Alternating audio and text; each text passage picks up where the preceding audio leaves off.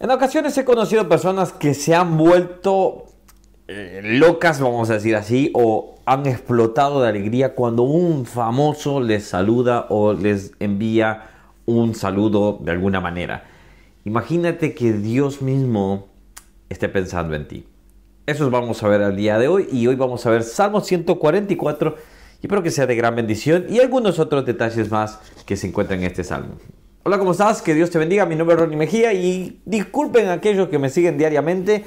Estos dos días tuvimos un fin de semana largo, eh, día lunes y martes, 17 y 18 de julio. Este, y nos tomamos con la familia un fin de semana de descanso, un fin de semana de poder recargar energías. Y estuvimos con nuestros amigos en Buenos Aires, en Argentina, bueno, y pudimos disfrutar muchas cosas. Así que bueno, Pido disculpas si estuvieron esperando el día de ayer o el día del lunes también. Dijeron, hey, ¿qué pasó? ¿No está? Bueno, perdón, estuvimos ahí descansando un poco. Y ahora sí, ya estamos de regreso.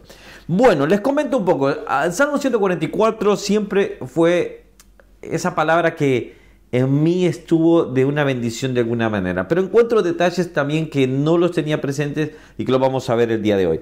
Es un salmo de David, es un, salmo, eh, se dice que fue escrito en el momento en que David tomó, eh, vamos a decir, las riendas del pueblo prácticamente, empieza diciendo, bendito Jehová, mm, eh, mi roca, quien adiestra mis manos para la batalla y mis dedos para la guerra. Misericordia mía, y aquí están este, los versículos de que detalla esto, de que él estaba tomando o, o recién ahí estaba empezando a reinar. Fortaleza mía y mi libertador, escudo mío en quien he confiado, el que sujeta a mi pueblo debajo de mí. Con esta, con esta postura, él puede hacer la exclamación de que Dios es tan grande que cómo es posible que un Dios grande pueda eh, pensar o dedicar tiempo a la creación que es lo pequeño, vamos a decir así.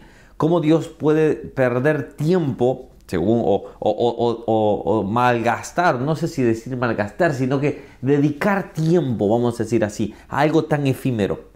Pero ese es el Dios que tenemos, que no es un Dios imparcial, no es un Dios eh, apático, sino es un Dios empático con nosotros, que nos ama, que nos quiere, que, nos, eh, que, somos obviamente su creación y eso es lo que nosotros. Y por eso el versículo 4, el versículo 3 hace exclamación, oh Jehová, ¿qué es el hombre para que en él pienses? O el Hijo del hombre para que lo estimes. Y con este punto yo quería compartir que hace unos años atrás, cuando, cuando yo eh, había por primera vez viajado a Uruguay, iba en un, en un autobús, en un ómnibus, como acá se dice, y, yo iba pensando todas las bendiciones que yo había tenido en esos tiempos. Y es que cuando nosotros tenemos al Señor podemos saber que Dios eh, también desea nuestra felicidad. También desea, primero desea nuestra salvación, evidentemente. Él murió en la cruz del Calvario para salvación.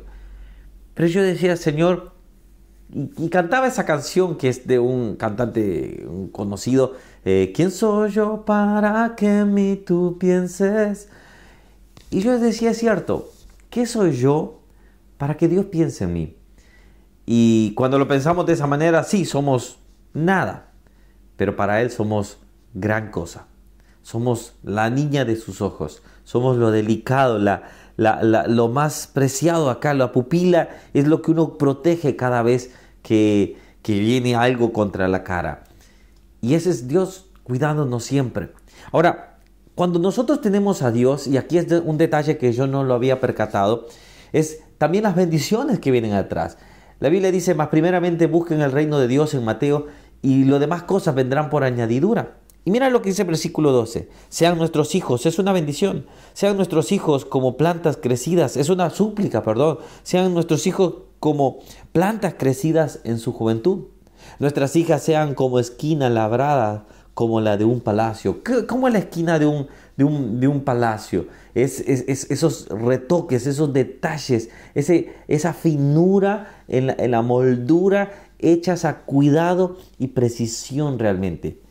Nuestros graneros llenos, provistos de toda suerte de grano, nuestros granos eh, ganados se multipliquen a millares y decenas de millares en nuestros campos, nuestros bueyes estén eh, fuertes para el trabajo, No tengamos asalto ni que hacer salida ni grito de alarma en nuestras plazas. Y mira lo que termina diciendo David. Bienaventurado el pueblo que tiene esto. Bienaventurado el pueblo cuyo Dios es Jehová. Por mucho tiempo yo pensaba y decía, Señor, ¿quién soy yo para que tú en mí pienses? ¿Qué, qué somos nosotros? Pero somos su creación. Y somos la creación con propósito, obviamente. Y somos lo que Dios desea para que nosotros podamos eh, tener esa felicidad. Obviamente siempre voy a decir, lo primero que Dios desea es nuestra salvación. Pero otra cosa que Dios desea para con nosotros es nuestra felicidad. Es, no estoy dando un mensaje de simple y sencillamente eh, prosperidad, no quiero que se malo entienda, pero cuando Dios, yo tengo al Señor mi Creador, yo tengo que Él es mi Salvador, y en el depósito podemos tener la confianza que podremos ser felices. En esta tierra o allá en el cielo. Sea donde sea, Dios terminará, terminará haciéndonos felices y gozaremos. Y Él enjugará toda lágrima y Él cambiará nuestro lamento en baile. ¿Sabes? Quizás lo que tú estás buscando es que tú necesitas a Jesús como Salvador. Y las demás cosas vengan por añadidura. Y el salmista termina diciendo claramente, si nosotros tenemos esto, si nosotros hacemos el pueblo, dice, cuyo Dios es Jehová. ¿Es Dios tu Señor? ¿Es Dios tu proveedor? Si es así, dale gloria a Dios. Y podemos decir, Dios es bueno. Sabes, mientras estábamos este fin de semana compartiendo con amigos, mientras estábamos con nuestros hijos, les podíamos decir, ¿saben? Esto Dios lo permitió porque Él también sabe los deseos de nuestro corazón. Sabía que mis hijos tenían deseo de poder divertirse en algún momento y Dios nos dio la provisión necesaria. Hicimos un pequeño ahorro y ahí donde Dios también multiplicó todo lo que era necesario. Hemos disfrutado un fin de semana agradable, hermoso con amigos, con Damián, con Sheila, con, eh, con Rolando, con Elías, con Ana, con sus hijos. Y, sabe que lo que puedo decir es, Dios es bueno. ¿Quieres ser feliz? Primero busca al Salvador. Date cuenta que tú eres pecador, pero que tú necesitas de su redención. Y lo demás, si tú lo haces su Señor, Él hará bienaventuranzas para ti. ¿Qué significa bienaventuranzas? Dichoso el pueblo, feliz el pueblo. ¿Sos feliz? Bueno, te dejo esa pregunta. Oramos. Señor, cuando pienso en ti, pienso en lo grande que eres, Señor. Pero al mismo tiempo me pongo a pensar, Señor, en cuán pequeño soy y cómo tú tienes un propósito y un deseo para nuestras vidas.